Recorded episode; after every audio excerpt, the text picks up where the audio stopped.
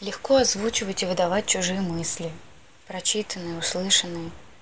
Я сейчас не имею в виду природу возникновения мыслей, что они тоже чьи-то и тому подобное, а вот свои. Свои очень трудно. Сначала их еще надо научиться ловить и останавливать, потом фиксировать. Мой помощник – это ручка пишущая. Одна штука. Благодаря фиксации я могу снова погрузиться в нее глубоко и вытащить оттуда суть самую суть